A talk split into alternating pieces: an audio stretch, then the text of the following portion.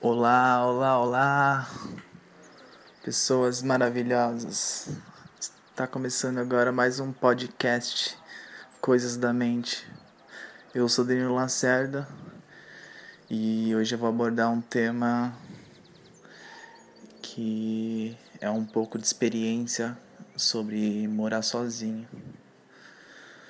Iniciando então. Bom, as pessoas comentam sempre comigo se vale a pena morar sozinho, se vale a pena alugar uma casa. Hoje eu vou estar falando um pouco sobre isso.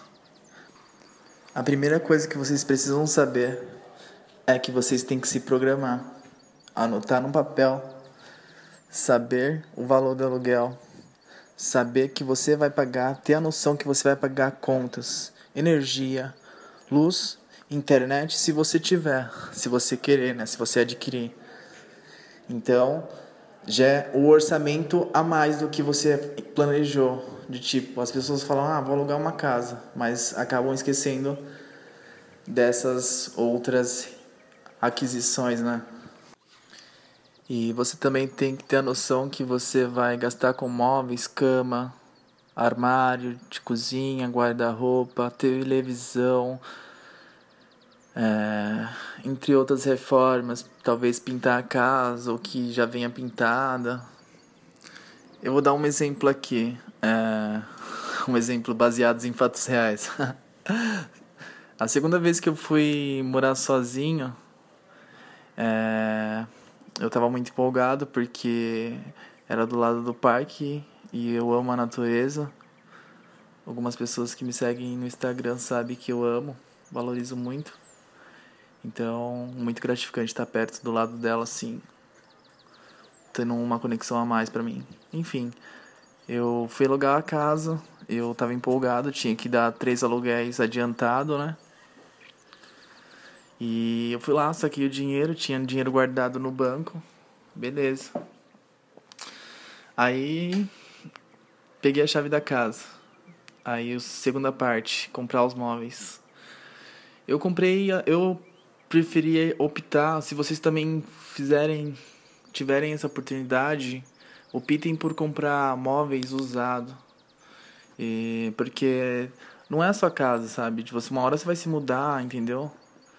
Então, você vai acabar se mudando para outro lugar. Eu acho interessante você comprar móveis novos quando você tiver a sua própria casa, o seu apartamento. Porque até vai ter um desgaste e tal, enfim eu optei por comprar usado. E aí eu fiz as contação lá, tal. Comprei armário, fogão, é, comprei botijão. Eu sei que eu gastei uns 6 a 5 mil reais só dessas coisas, máquina, fogão, teve, televisão já tinha, porque da primeira vez eu já tinha comprado. E todo empolgado, né? Já tinha as coisas, tinha comprado as coisas, coloquei dentro da casa, tinha pintado a casa também. Aí chegando a hora de fazer um rango, né? Eu falei assim, ah, vou fazer um rango agora porque eu amo cozinhar. Quem me conhece sabe que eu gosto bastante de cozinhar, sempre gostei desde quando a minha mãe ia trabalhar e deixava eu e meus irmãos sozinhos em casa. E a gente pegou meio que o hábito de fazer isso. Então eu fui cozinhar e fui no mercado, comprei o que precisava para fazer um rango da hora.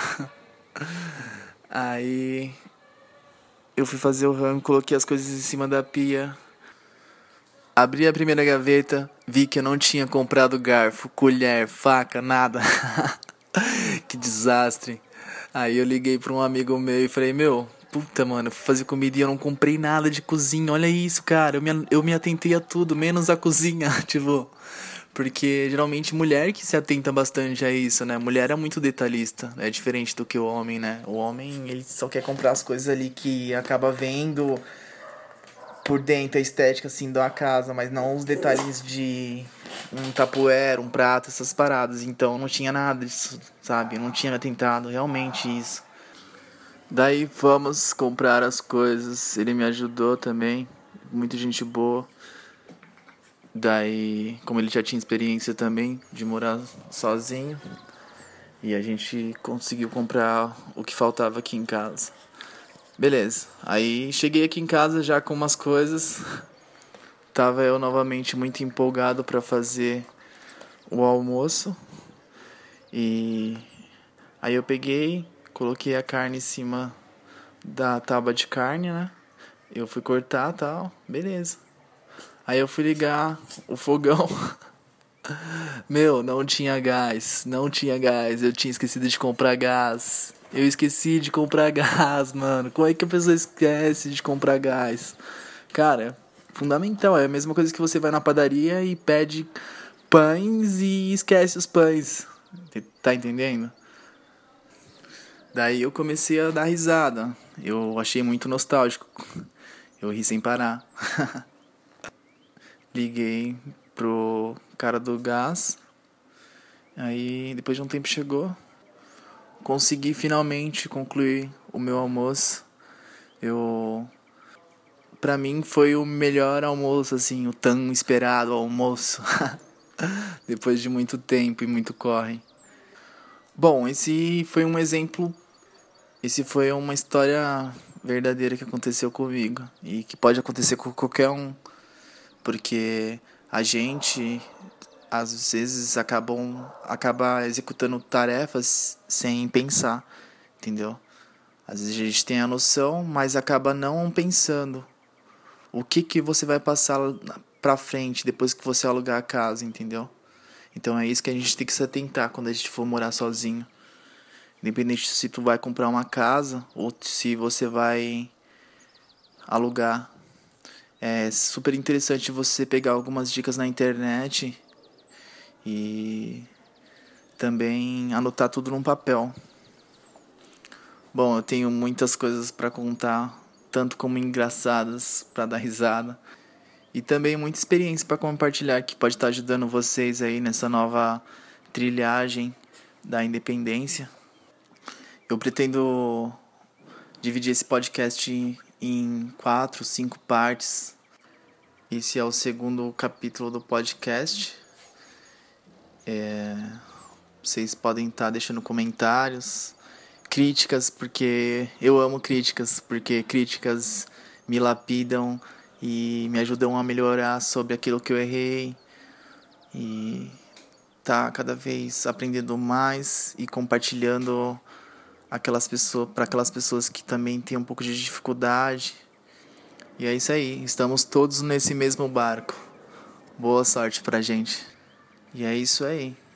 Tenham um excelente e maravilhoso dia. Tchau.